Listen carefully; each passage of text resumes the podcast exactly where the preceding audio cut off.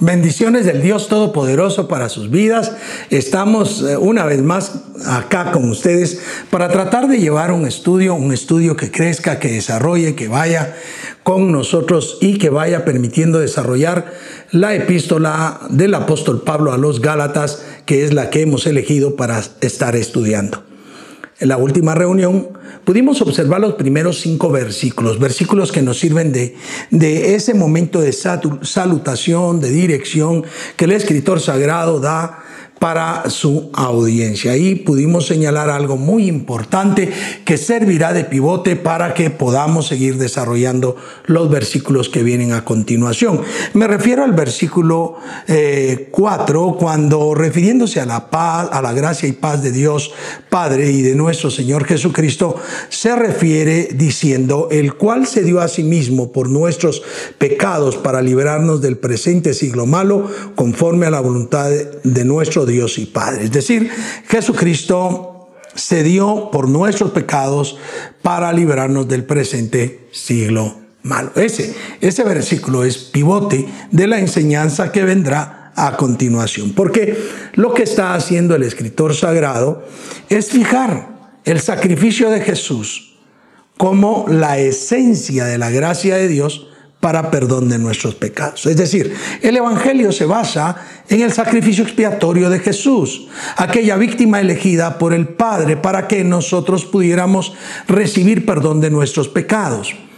Y es a ello a lo que va a tratar de comenzar a desarrollar, refutando ese cambio, esa torcedura que le quieren hacer al Evangelio algunas personas. De tal manera que arrancamos a partir del versículo 6. En el versículo 6, capítulo 1 de Gálatas, dice, estoy maravillado de que tan pronto os hayáis alejado del que os llamó por la gracia de Cristo para seguir un evangelio diferente. A ver, comprendamos este versículo. Primero, Pablo está diciendo, es que es realmente algo deslumbrante, algo sin sentido. Eh, causa una maravilla increíble que tan pronto, es decir, no necesitasteis de mucho para desviaros del evangelio que se les había anunciado. A ver, es como cuando ah, hay una persona que que está diciendo, mire, ustedes no saben lo que yo pienso, yo no quiero ir, y alguien le dice, no hombre, pero véngase, va, está bueno, voy a ir. Qué difícil fue convencerlo, decimos nosotros. Y verdaderamente hay personas que son tan ambivalentes en su criterio, en sus decisiones, que con una cosa muy pequeña cambian inmediatamente de postura. Hay otras personas que en sus posturas son muy rectos, muy completos, muy cabales y difícilmente se mueven de la forma en la que piensan. Ah, necesitan argumentos, necesitan explicaciones, necesitan que se les convenza para cambiar.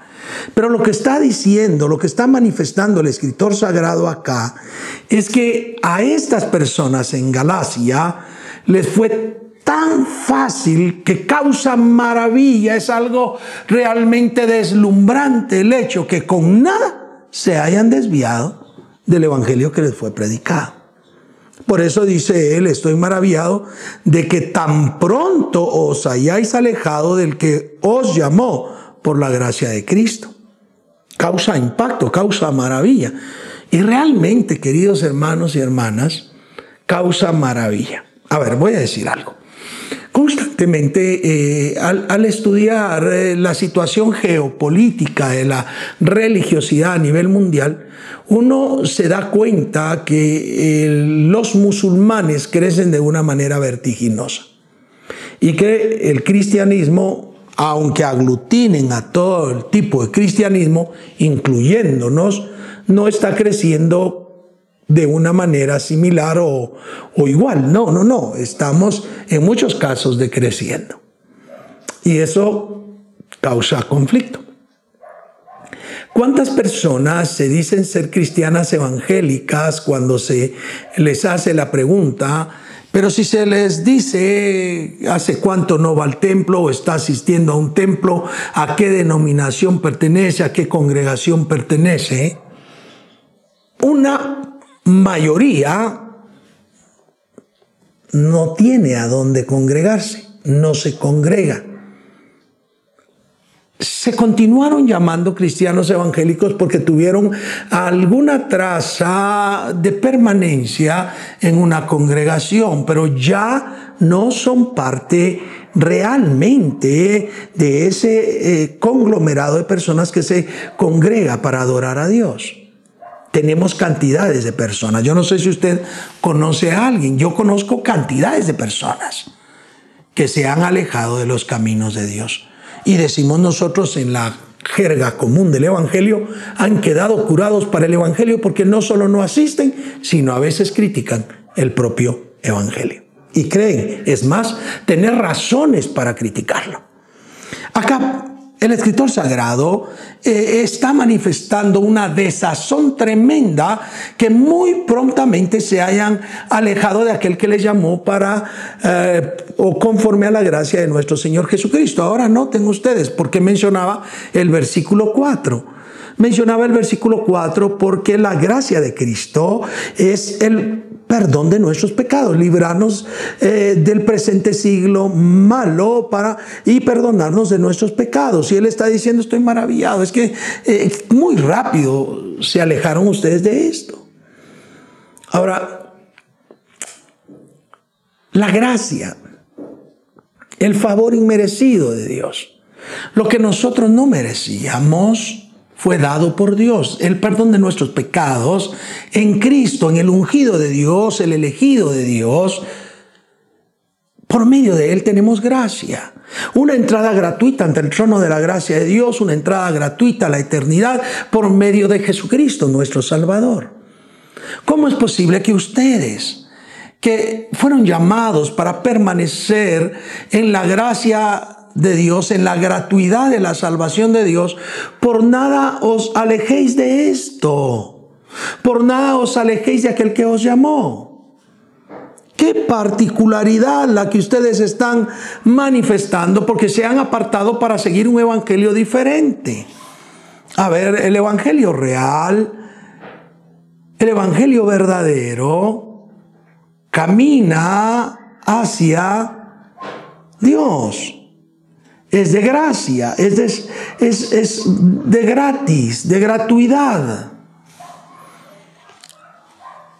Pero el evangelio diferente que ellos trataban de implantar o de comulgar en él, les llevaba a viejos rudimentos, a una vieja manera de, de vivir, una religiosidad. Así que está maravilloso. No es posible que ustedes teniendo la oportunidad de tener la gracia de Dios, la hayan abandonado prontamente, hayan abandonado a Cristo y os alejasteis del que os llamó a la gracia en Cristo Jesús o por la gracia de Cristo Jesús. Y luego el versículo 7 trata de explicarles a ellos que están yendo hacia un evangelio diferente, pero no es evangelio. A ver, no que haya otro, dice, sino que hay algunos que os perturban y quieren pervertir el Evangelio de Cristo. A ver, lo que está diciendo es muy fuerte. Ustedes están caminando hacia un Evangelio que no es el Evangelio de Cristo. Y no hay otro Evangelio, hay uno, Cristo. Para nosotros, el revelado en la palabra de Dios. Hay un evangelio, pero no es que haya otro. No obstante no haber otro evangelio, sí hay personas que os perturban, os molestan, os causan conflicto, que les están poniendo de alguna manera tropezadero, les están perturbando constantemente, les causan alboroto, les están diciendo cosas que de alguna manera les causan eh, conflicto, problemas, zozobra y quieren pervertir y la idea es hacer salir del camino correcto, es eh, meter cosas que no son del Evangelio, pervertir el Evangelio de Cristo. Y es que como lo hablábamos hace una semana, esta epístola nos hace un llamado muy claro, muy evidente para defender la fe para defender el perdón de pecados, la justicia de Dios, nos hace que nosotros meditemos porque están pervirtiendo el Evangelio de Cristo. Y yo no puedo creer, es, es inaudito que alguien que lee la Biblia, alguien que conoce la palabra de Dios, alguien que ha leído la Biblia, pueda estar siendo llevado por doctrinas no fundamentadas en la palabra de Dios, sino de hombres. Pablo también, escribiendo en otra de sus epístolas, habla claramente que él estaba seguro que después de él se introducirían lobos rapaces que no perdonarían al rebaño. ¿Cuántas personas, diciendo profesar el Evangelio de verdad, arrastran a personas a una especie de fe rara, mística, a una especie de fe que tiene que ver con un consumismo dinerario, a lo que se le puede llamar neomaterialismo, porque mucho cristiano evangélico atraído, seducido por aquel encantamiento filosófico de eh, usted debe ser rico, usted es hijo de Dios, es reina de Dios, es princesa de Dios, usted debe estar bien económicamente porque si no, ¿dónde está el amor de Dios? Ha cautivado cantidades de creyentes y han pervertido el Evangelio de Cristo. Y hacen ver como que aquellos que viven en paz, tranquilos, no son pobres, pero tampoco son ricos, esos no disfrutan el Evangelio, el verdadero Evangelio. Pero el Evangelio no es comida ni bebida, sino paz, es salvación. El Evangelio no es plata, no es dinero. Por el contrario, no se puede servir a dos señores, diciéndolo el escritor sagrado, sagrado respecto Dios y Mamón, eh, eh, el Dios aquel que era del dinero, las riquezas. No se puede servir a Dios y a la riqueza. Y muchos están yéndose, pervirtiendo el Evangelio en la actualidad. En aquel entonces eh, eh, el judaizar estaba a la orden del día y, y estaban yéndose por ese lado. Y como dijimos la semana pasada también, muchas iglesias están pervirtiendo siendo de alguna manera judaizantes. Así que causa maravilla que aquellos que fueron llamados a la gracia de Cristo por una nada estén dejando el verdadero camino del Evangelio. Y no hay otro evangelio, no hay un evangelio diferente. El evangelio es el revelado. El evangelio que nosotros debemos seguir es el evangelio revelado en la palabra del Señor. Y ese evangelio revelado es de gracia, es de gratuidad y es por los méritos de Jesús quien perdona nuestros pecados. Y entonces dice, no que haya otro, estoy en el verso 7 otra vez, sino que hay algunos que os perturban y quieren pervertir el Evangelio de Cristo. A ver, hace algún tiempo me recuerdo de unos queridos pastores que de repente hicieron una su reunión con los líderes de la iglesia. Entre ellos había un líder. Y a ellos se les ocurrió pedir un banquete de, de comida tipo china oriental. Chaomín, arroz frito chino, solo que ellos eh, lo pidieron mixto y usted sabe, mixto lleva tres carnes, pero dentro de esas tres carnes se echan camarones. Comenzaron a servir cuando de repente y exabruptamente se levanta uno de los del líder y les fue a increpar que lo querían hacer pecar. Ustedes no coman de eso, le dijo a todos los líderes que estaban ahí. Eso es pecado. Y entonces ah, se atrevió a decirle a los pastores que ellos adrede le estaban echando camarón para hacerlos pecar. Y todo lo había basado a la idea que en el Antiguo Testamento hay una declaración de alimentos limpios y el camarón no es parte de los alimentos limpios, es decir, de aquellos que el pueblo de Israel como medida eh, alimentaria les fue dado para guardarlo. Eh, él quería guardar la ley en esa perspectiva de tal manera que hubiese tenido la obligación de, de cumplir con toda la ley. Llegó a tal grado su molestia que dijo, yo ya no vengo a esta iglesia hasta que se garantice que cumplimos la palabra de Dios. Y usted y yo como hijos de Dios sabemos que, que no podemos judaizar. El pueblo de Dios recibió todo un esquema eh, magnífico en cuanto a la dieta. Dios les quería demostrar que Él elegía lo natural y eso natural era lo que era limpio. Para los gentiles, Primero mostrado a Pedro cuando va a ser invitado a la casa de Cornelio, un gran lienzo desciende con todo tipo de animales que nunca había comido y el Señor en una voz dentro del éxtasis que él eh, vive le dice mata y come y Pedro le dice yo nunca he comido de tal cosa. Y entonces eh, esa, visión se repite tres veces, pero siempre la respuesta fue, no llames inmundo lo que yo he limpiado, lo que yo he santificado, lo que yo he purificado. Ah, porque de esa manera Pedro entendería que él debía de llevar el mensaje a los gentiles que también eran considerados sucios. Cuando en el capítulo 15 de Hechos, en el concilio de Jerusalén se dan instrucciones a los gentiles, les hablan de cuatro aspectos. Apártense de la idolatría, del ahogado, de la sangre y de la fornicación.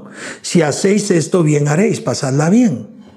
No, no les habló de comida, no les habló de tipos de comida cuando la iglesia estaba en sus albores. Así que ninguno tiene que verse conminado a cumplir algo de la ley porque ya no tiene vigencia para la vida particular del gentil que teme a Jehová. Nosotros hemos entrado por gracia y por amor de nuestro Señor Jesucristo y la salvación que es en Cristo Jesús. Pero hay personas que están perturbando la fe y están tratando de alguna manera de pervertir el Evangelio. Ya señalamos el pasado viernes eh, el neoplatonismo, ah, el sincretismo religioso, eh, eh, hemos hablado, sí, de ese neomaterialismo, del consumismo en que estamos, creo. Eh, del secularismo también hablamos. Es decir, hay una gran cantidad de cosas que muchas congregaciones están admitiendo y ahora lastimosamente no admiten que la revelación de la palabra de Dios no va a sacrificar nunca la esencia por los adornos externos. La esencia del mensaje de salvación no puede ser cambiada. Es real, es verdadera. Así que causaba un impacto, causaba una, una tremenda maravilla que por nada hubieran dejado el Evangelio. Y, lo único que estaba sucediendo es no que haya otro Evangelio, sino que hay perturbadores del Evangelio y que tratan de pervertir el Evangelio. Y claro está, para mis ojos solamente va a pervertir alguien algo cuando yo conozco ese algo. Si yo, lo, si yo no lo conozco, no se está pervirtiendo. Y ese es el problema. Las personas pueden haber creído en Jesucristo y haber sido atraídas a Él, pero si no entendieron la gracia, si no entendieron el perdón de los pecados, serán seducidos por otras corrientes porque aquellas no la conocen tan bien. Si no la conocieron realmente, serán atraídos fácilmente por otras corrientes. Así que esto es una obligación de la iglesia, de nosotros los líderes cristianos, de poder darle a la iglesia a la brevedad posible el conocimiento genuino de la fe, de la gracia, de la justicia de nuestro Dios, para que nosotros podamos estar viviendo verdaderamente en Él. Acá entonces no hay otro evangelio, dice el escritor sagrado, sino hay quienes os perturban y quieren pervertir el Evangelio. Verso 8. Mas si aún nosotros o un ángel del cielo os anunciaré otro evangelio diferente del cual os hemos anunciado, sea anatema. Traduzco anatema, maldición. Sí, si hay alguien que pervierte el evangelio y le está diciendo a ustedes que el camino del evangelio es este, cuando el que se les ha predicado, el que está revelado, va por acá, esa persona debe ser considerado maldición. Maldito. ¿Por qué? Porque realmente, queridos hermanos, a lo largo de la historia, el ser humano ha tratado de justificar sus acciones por medio de doctrinas humanas. Decir que Dios dice algo es muy fácil en la actualidad. Dios me dijo, yo siento, yo percibo, yo soñé, yo vi, y a veces Dios no ha dicho, no ha mostrado, no ha revelado absolutamente nada. Pero históricamente, hemos tomado por fe la palabra de Dios, la Biblia. Desde Génesis 1.1 hasta Apocalipsis 22.21, como nosotros la conocemos, cuyo canon fue establecido en el concilio de, concilio de Nicea en el año 325 de nuestra era, damos por fe que es la palabra de Dios. Todo lo que se ha dicho después, todo lo que se ha aceptado después, lo que se ha tratado de introducir a la Biblia después, no es sino una manera humana de tratar de poner su grano de arena. Pero Dios ha sido fiel, Dios ha sido maravilloso. ¿Por cuántos años, por cuántos siglos Dios ha hecho que la palabra de Dios continúe firme? Aunque, y no estoy ah, demeritando el trabajo de quien lo hace, pero no estoy tan de acuerdo con tanta versión que ha salido en la actualidad, porque no son versiones, sino son más bien paráfrasis de, la, de las versiones bíblicas. Están, están llevando a otra comprensión y están cambiando la esencia, el sentido de la Biblia, así que con buenas razones están cometiendo errores. Pero la Biblia especialmente en sus originales, creemos es la palabra de Dios revelada para que nosotros entendamos. Y es ese el mensaje al cual se está refiriendo el apóstol acá. Puede venir un ángel, puede aparecerle un ángel y decirle tal cosa. No, si pervierte el Evangelio, si le perturba para abandonar el verdadero Evangelio revelado en la Biblia, debe ser considerado maldición. Si alguna persona se inventa una doctrina y toma un versículo, lo saca del texto y arma un gran pretexto, se dice en la jerga teológica, esa persona también debe ser tenido como alguien no correcto. El Evangelio es uno, el revelado en la palabra de Dios, el dado a conocer por nuestro Señor Jesucristo. El Evangelio es la buena nueva que dice que Dios encarnó fue visto de los ángeles, que se manifestó al mundo y en esa manifestación fue predicado a los gentiles, fue creído en el mundo, pero también fue recibido arriba en gloria. Nosotros tenemos todo un evangelio al cual creemos y por el cual vivimos. No dejemos que las corrientes humanistas que se han filtrado nos estén guiando a una manera de ver que no es la revelada en la palabra de Dios. Ni aunque la persona sea eh, muy guapa, ni aunque la persona se vea muy inteligente, con que tenga los mejores rizos o el color más canche que haya, o los ojos más verdes o azules o negros, no importa quién lo haga, hay un evangelio, es el revelado por gracia en nuestro Señor Jesucristo y en la palabra de Dios. No hay más evangelio. A veces nosotros no nos estamos dando cuenta que debido, y voy a decir un término que a veces ofende, al analfabetismo bíblico que tenemos, somos presa fácil de doctrinas falsas. Porque debemos de ser fundamentados en la palabra de Dios para crecer y no ser movidos y llevados por cualquier viento de doctrina. Y yo quiero invitarle a usted, amado amigo, amada amiga, que se fundamente en la fe. Fundamentese en la fe por medio de la palabra de Dios, de la Biblia, de la revelada. Y mejor si busca una versión que no sea una paráfrasis, sino algo que ha sido tratado de traducir desde los originales. Eso va a permitir que usted comprenda el verdadero evangelio, no una postura humana, no una forma de ver humana. Y entonces notemos, de, de arranque, ya el escritor sagrado les está diciendo, la gente que les está hablando algo diferente al centro del Evangelio, que es Jesucristo entregándose por nuestras, por eh, el perdón de nuestros pecados. Si alguien les predica algo diferente a ese Evangelio, este debe ser maldición y no importa de dónde diga venir. No importa quién sea. El Evangelio es el revelado en la palabra de Dios. Bien, espero que algo haya aprendido, que Dios le haya hablado algo y, y que verdaderamente abracemos el Evangelio de verdad, que recuperemos la idea de ir a leer la Biblia, a comprenderla, a conocerla, para que no nos engañen con falsas doctrinas. Quiero orar por ustedes. Padre bendito, te damos gracias en el nombre de Jesús por tu amor, misericordia y fidelidad.